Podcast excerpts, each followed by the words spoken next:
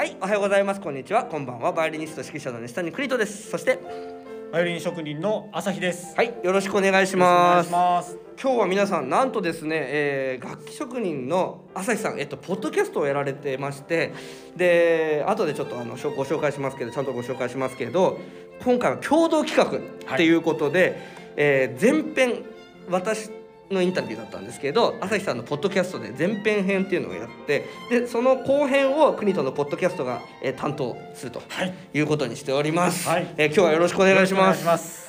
えー早速なんですけど、はい。えーっと朝日さん楽器職人さんってことで、はいあのやっぱり私たちバイオリニストはやっぱり演奏家っていう領域であって、はい楽器を直したりすることはできないですね残念ながらまあ弦を張り替えたりすることぐらいできますけど弓の毛を張り替えたりとかあのそういうことはやっぱできないんですよね、はいこういうのもね。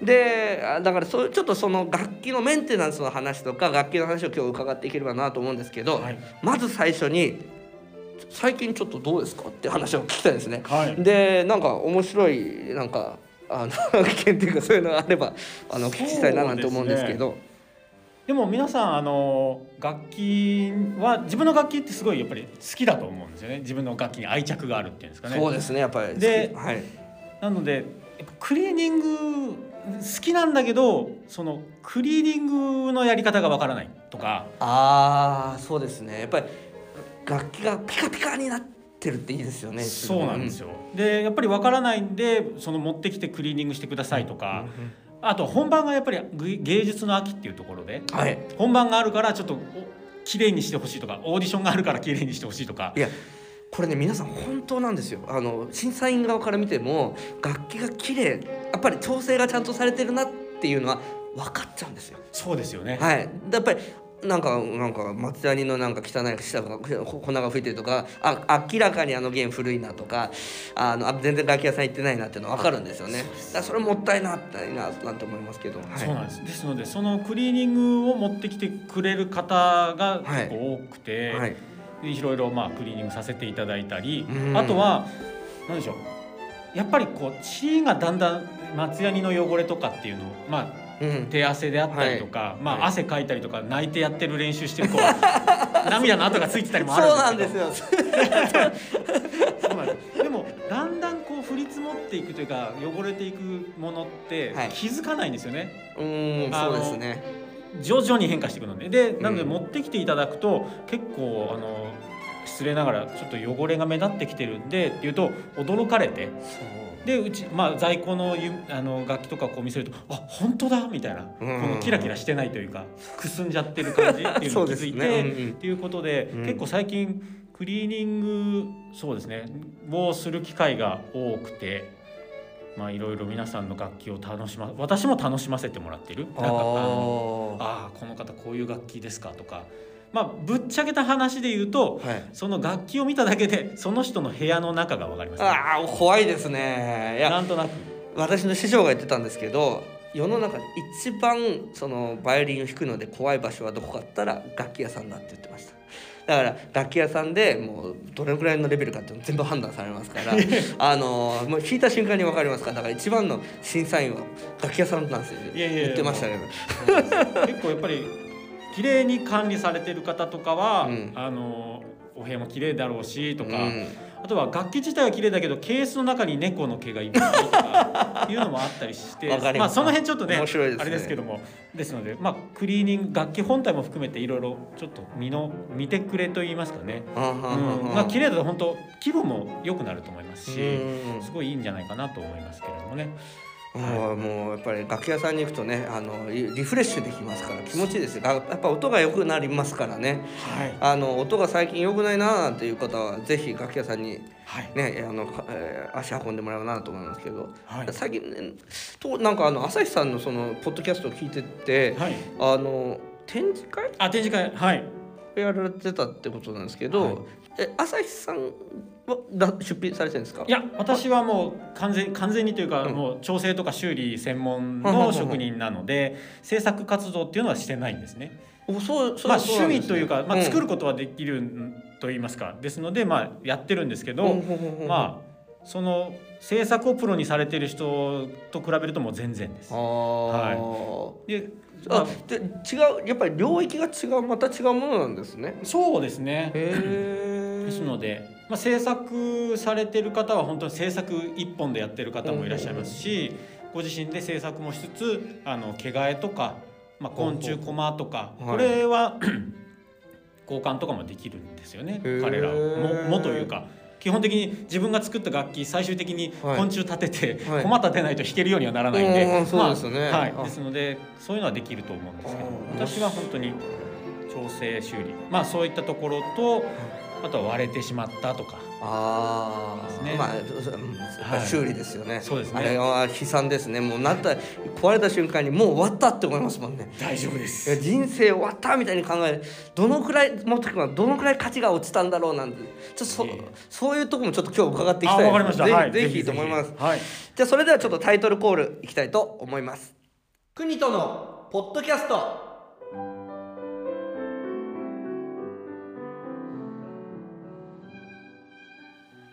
国とのポッドキャスト。このポッドキャストは、えー私えーバイオリニスト指揮者の西谷邦人が、えー趣味とか音楽の話いろいろあのその他多岐にわたる話をしていくってそういうポッドキャストです、えー YouTube アンカー、えー、Apple ポッドキャストなどで、えー配信しておりますのでぜひチャンネル登録いただければと思います。えー今日は引き続き、えーゲストとして朝日さんを、えーポッドキャスターの、えー職楽器職人ですね。ごめんなさい、はい。楽器職人の朝日さんをお迎えしております、はい。よろしくお願いしますじゃあちょっと今日はいろいろ話聞いていきたいんですけど、その前にはい。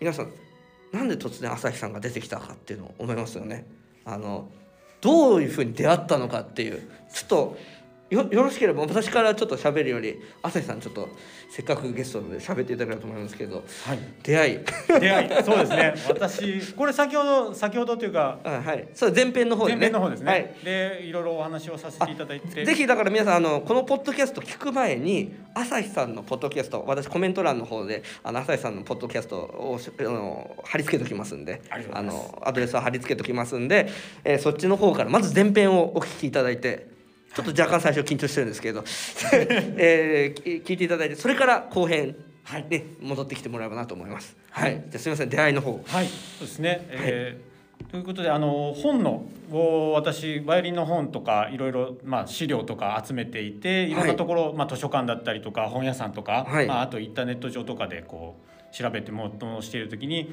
検索バイオリンっていう検索をしたら、はい。この国戸さんが書かれているバイオリン自由自在とはいいう、あの書籍が出てきまして。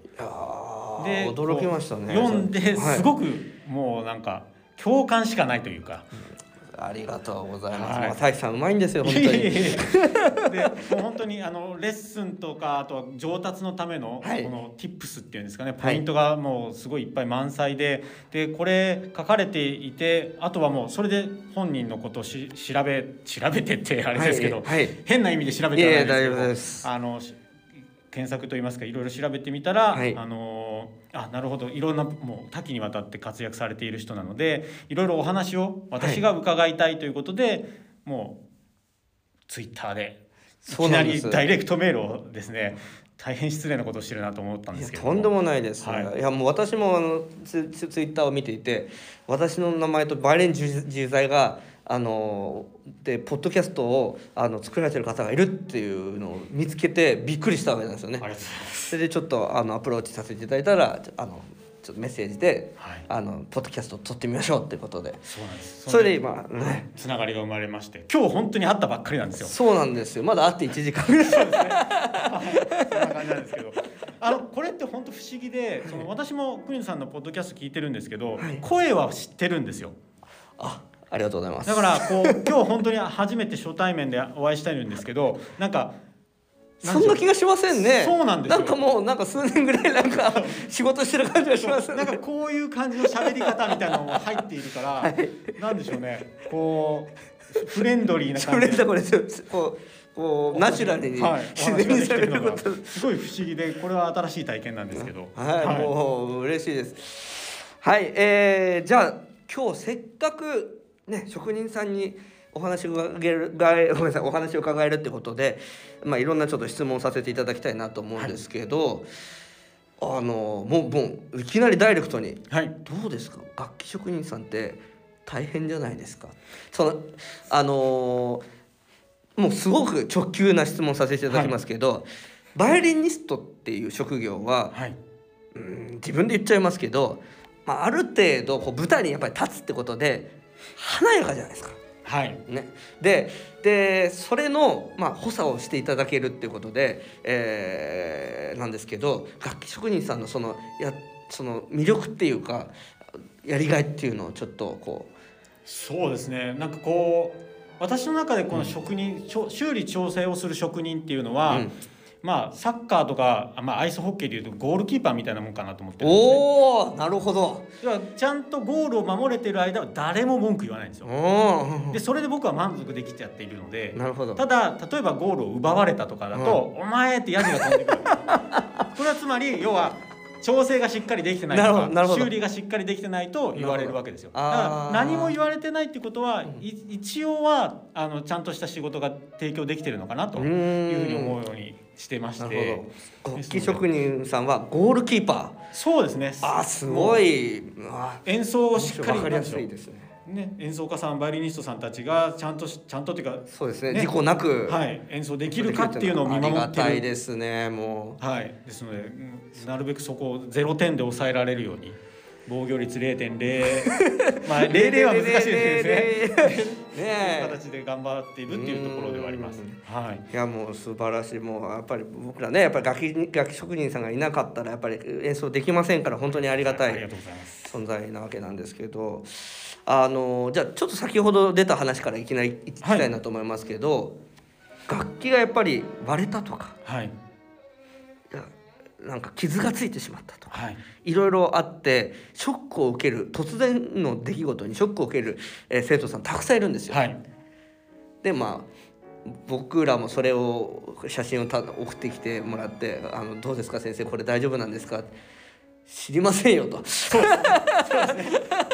あのやっぱ楽器職人さんに持ってってくださいってことなんですけどやっぱり価値って下がるものなんですかねやっぱりかなりその。まあその程度にもよるんでしょうけど、はい。どの程度ぐらいがやっぱそうですね。大きく割れてしまったりとか、うん。えーするとやはり価値的なところは下がってしまわざるを得ないところがあるかもしれないです。一番なんかこうんよく見る案件で私があーって思うのは F 字工のあたりから下に向かってピーはい。って線が出て、あれすごいお多く見るんですけどあ恐ろしいんですけどあれ見てて。あれはどうなんでしょうかね。あれはしっかりとその修理がしっかりとされていればその楽器自体の物的な価値っていうのとあと音質がお音が元に戻るかっていうね。その2つでちょっと考える必要があるかなとは思うんですけども音に関してはもうほぼ人間の耳にはわからないと言っていいぐらい元に戻るはずです。おおそれはありがたいですね、はい。すごい。ですのでそこはそんなに本当心配しなくてもいいんじゃないかなと。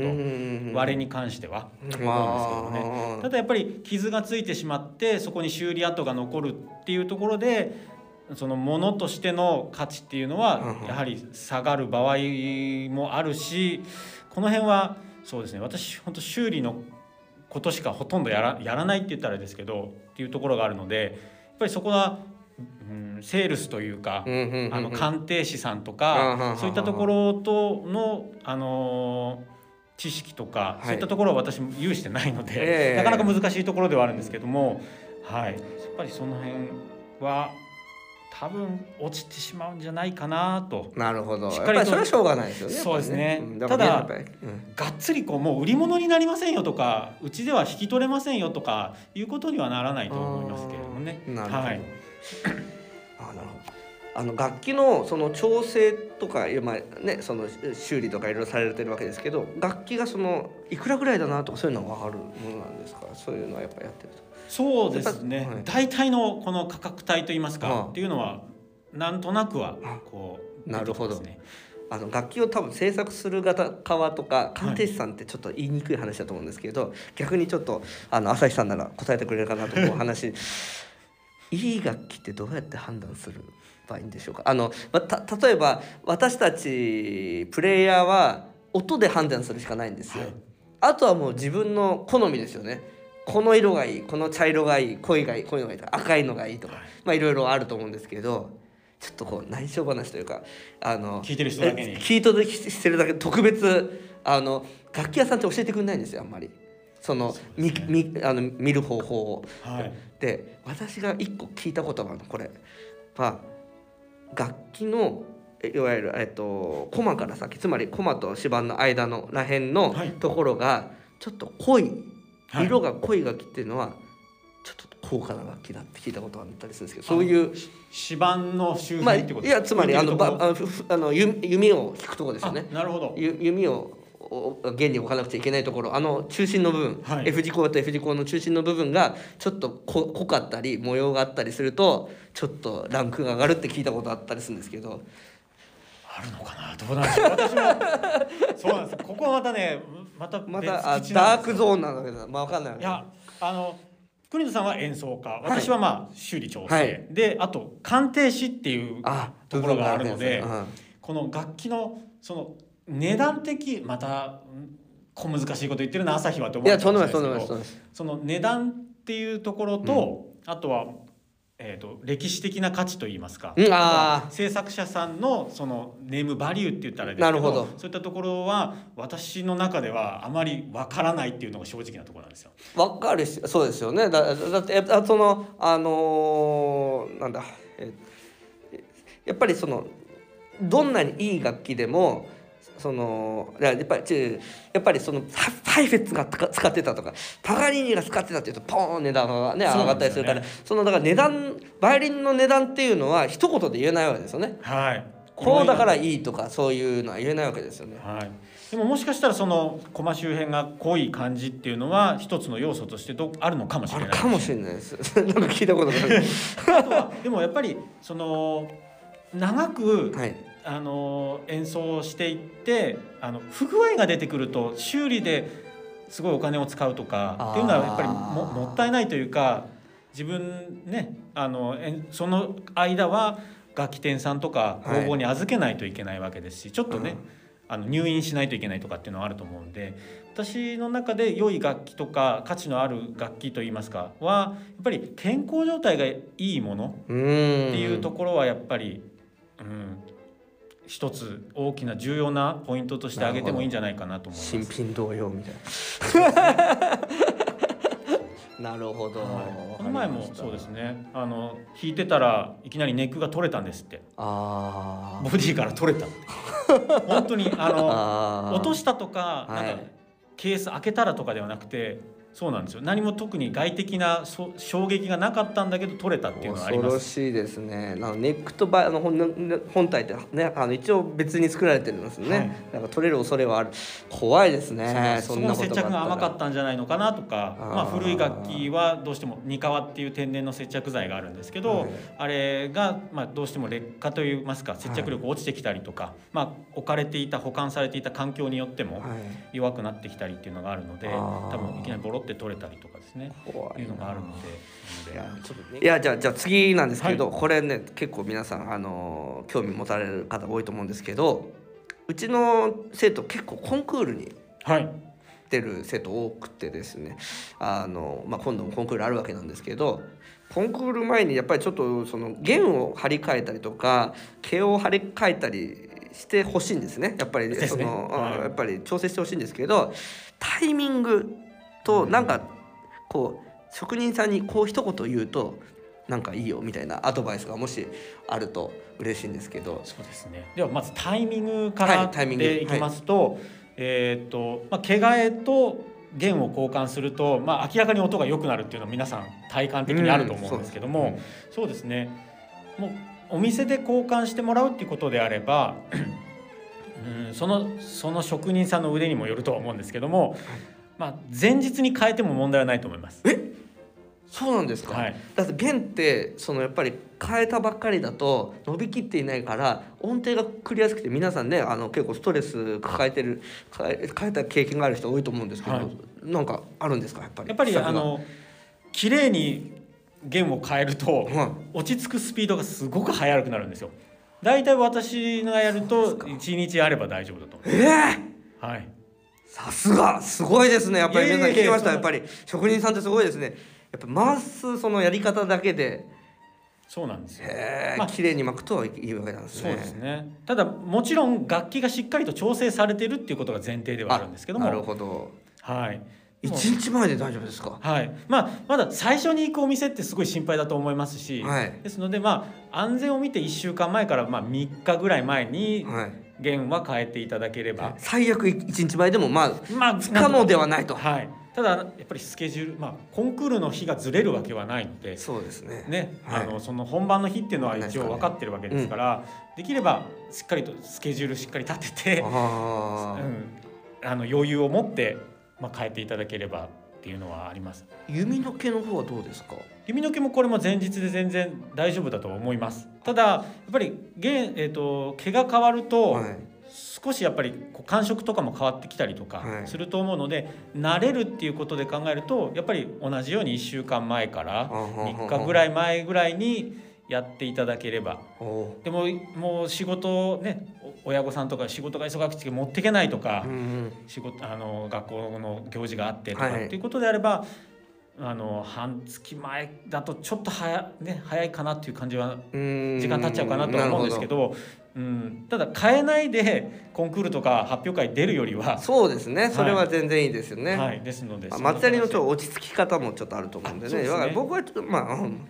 な2日欲しいかなと思うんですけどねやっぱりね、はい。そうなんですよね。やっぱり前日でも全然いいと思うんですけど、うん。やっぱりあの松ヤニの馴染むとか、うんその新しい毛になってどう弓がレスポンスするかっていうのうんに自分も慣れておきたいっていうことがあるのであればやっぱり、うん、数日前にするっていうのはやっぱりいいかなというふうに思いますね。はい、毛って結構その楽器屋さんによって数種類ある場合あるんですよね。はい。例えば、モンゴル産の産の馬の毛がいいとかあのイタリア産の毛がいいとまあもちろんねあのーその国のえっ、となんていうの通貨によって値段は多分違うと思うんですけど、はい。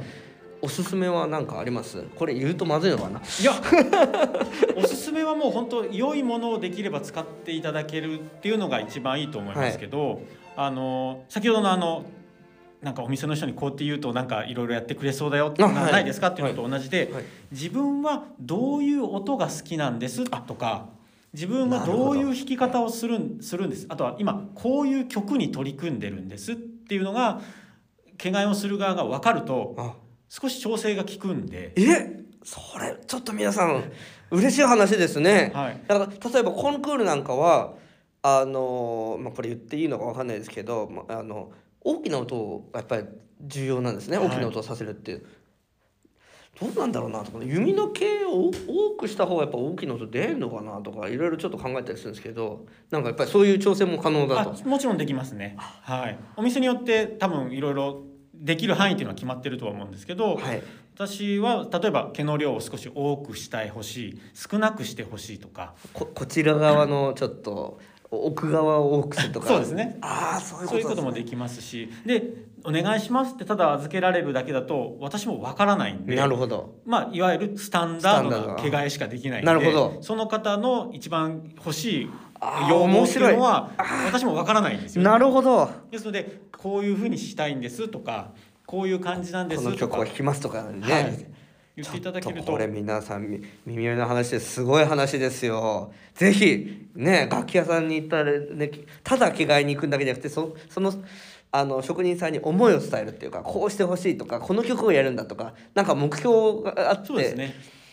というとあはい、プレースタイルによってもやっぱりこそうまあ、弓圧をかけるって言ったらあれですけど、グイグイ引く人あはい。とスピードはい。すごい速い方もいればこうあんまり弓圧ではないんですけどただの乗せてというかすごくううっすら引かれる方とかもいらっしゃると思いますんでこの辺でもやっぱりどれくらい毛が弦に引っかかってほしいか、まあ、松やりもそうですけどもなるほど。その辺によっても毛のあの選ぶ基準っていうのを、まあ、変えることはできますので。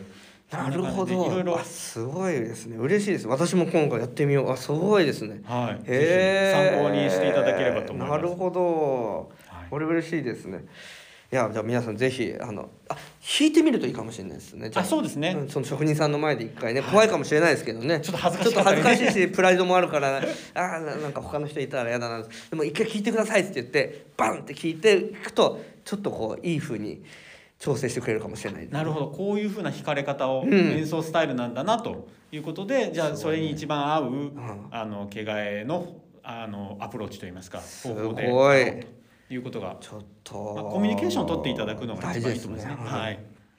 わかりました。えっと、あじゃあ最後にあともう一つ、はい。よくあるえちょっと質問なんですけど、まあ、質問というかトラブルなんですけど肩当てですね。肩当て落ちる人が多いんです。よはい。でそれで肩当てがねややっている時に落ちたりとかあの例えばあの中間の、えーなんだ伴奏だけの時とかにポロって落ちちゃったりとか、はい。ちょっとバイオリンをこうあげあのなんだ構えを解いた時にこう落ちちゃったりとかいろいろある生徒が多いんですね。はい。で多分それは原因としてその引っ掛ける場所がこう薄いというか浅いというか、はい。そういうとこがいろいろあると思うんですけどんなんかおすすめの片当てとかなんかおやり方とかなんかあの解決ここまでならできるよとか。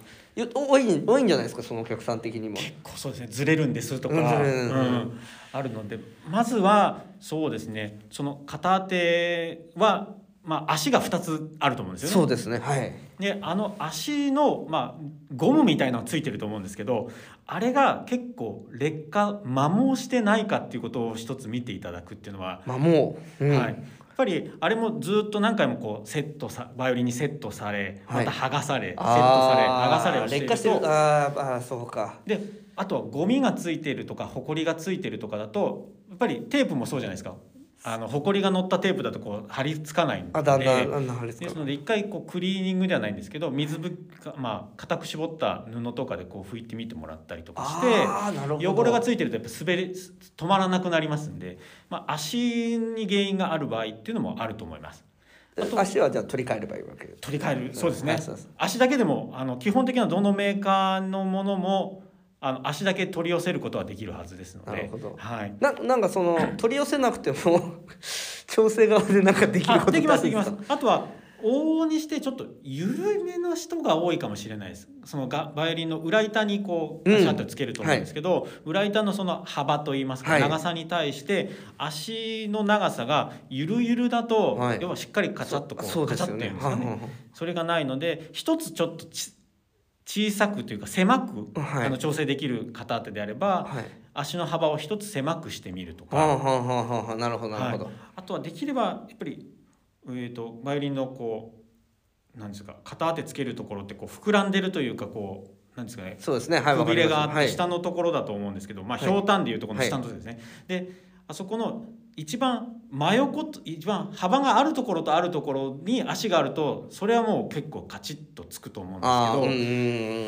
けど、例えばそれ時計のアナログの時計で言うと例えば7時20分のところだけに。薄いともうそうですね。緩くなりますね、は、はい。ですのでそこだとあまり一番幅広いところにやっぱりそうですね。ガチッと。9時15分みたいな。うん。あれのところに行けるのが一番いいんですけども、うんそうすると肩当て今度は肩の位置当たる位置が変わってくるので。そうなんですよね。ですんでまずは足綺麗かどうか、はい。あの劣化してないか、うん。で一つちょっと幅を狭めてみてうん。使っていただく、なるほど。もしダメであればお店に持って行って原因はどこかもしかしたはいはい。ら肩当てはしっかりついてるんだけど、はい。構えがそんなにとか。ああなるほどね。そういう。顎当てが合ってなくて無理に顎当ての方に力がかかってしまって肩当ての方に負担がきてて外れやすくなっちゃってたりとか。いうことも考えられますので。なるほど、はい、ああさあそうなるほど。じゃあちょっといろいろ調整を聞くんですね。そうですね。あじゃあぜひぜひ片手の方なんかあったら持っていってもらえばと思います。よろしくお願いします。はい、じゃあごめんなさい。さっき最後に言ったんですけど本当の本当の最後で、はい。えー朝日さんのその目標というか、はい。今の現段階のその目標夢とか、はい。なんかあのあとはちょっと宣伝っていうかあの朝あのえっ、と朝日ノートの方のポッドキャストのちょっと宣伝してもらえばなと思うんですけど、あはい。はい。私朝日と言いましてバイオリンの調整や修理の仕事をしています。でポッドキャストであの朝日の音ノートということではい。配信をしているんですけれども皆さんにやっぱりバイオリンってすごくこう硬いというかなんかこうまあハイソサエティというかなんかそういうイメージがあるとは思うんですけどそこをまず取っ払いたいと言いますか、すごく楽しいで弾けなかったフレーズが弾ける弾けなかった曲が弾けるようになるとすごく嬉しいと思いますしそういったところのお手伝いができればいいなと。で分からないことがあれば自分で悩むだけじゃなくてもうどんどんあの、まあ、私も含めあの職人はそのプロフェッショナルですので、うんうん。何か不具合とか分からないことがあれば聞いてなんか垣根をひ下げたいというのと皆さんがもっとなんだろう楽しく演奏できるそうような。ですね学習者さんに本当にあの興味を持ってもらいたいですね。そうですね。楽器のあの弾くことだけじゃなくてちゃんと楽器本体についてもメカニック的にやっぱり興味を持ってもらうって大事ですよね。そうですね。そうすると今までその楽器があの発揮できていなかったポテンシャルをフルに発揮できた時とかこう悩んで音に対してちょっと不満というかこうしたいっていうのがあってそれが私とか、まあ、職人のその、えー調整によってそれが解消されて望みの音になったとかそういった時のえ笑顔を見ると、まあ、本当にやっててよかったなと思うんですよね。ですのでそういうところをぜひ今後もたくさんの人に提供できるような仕事ができたらなという思いでやっております。いやー素晴らしいです、ぜひぜひ皆さんあのねあの朝日さんの方のポッドキャストも聞いて、えーファンになってもらえばなとはい、思います、えーそれでは、えーお聞きいただきありがとうございました、えーお相手は私西谷邦人と。バイオリン職人の、えー朝日です。はい。朝日でした。はい。ありがとうございました、ありがとうございました。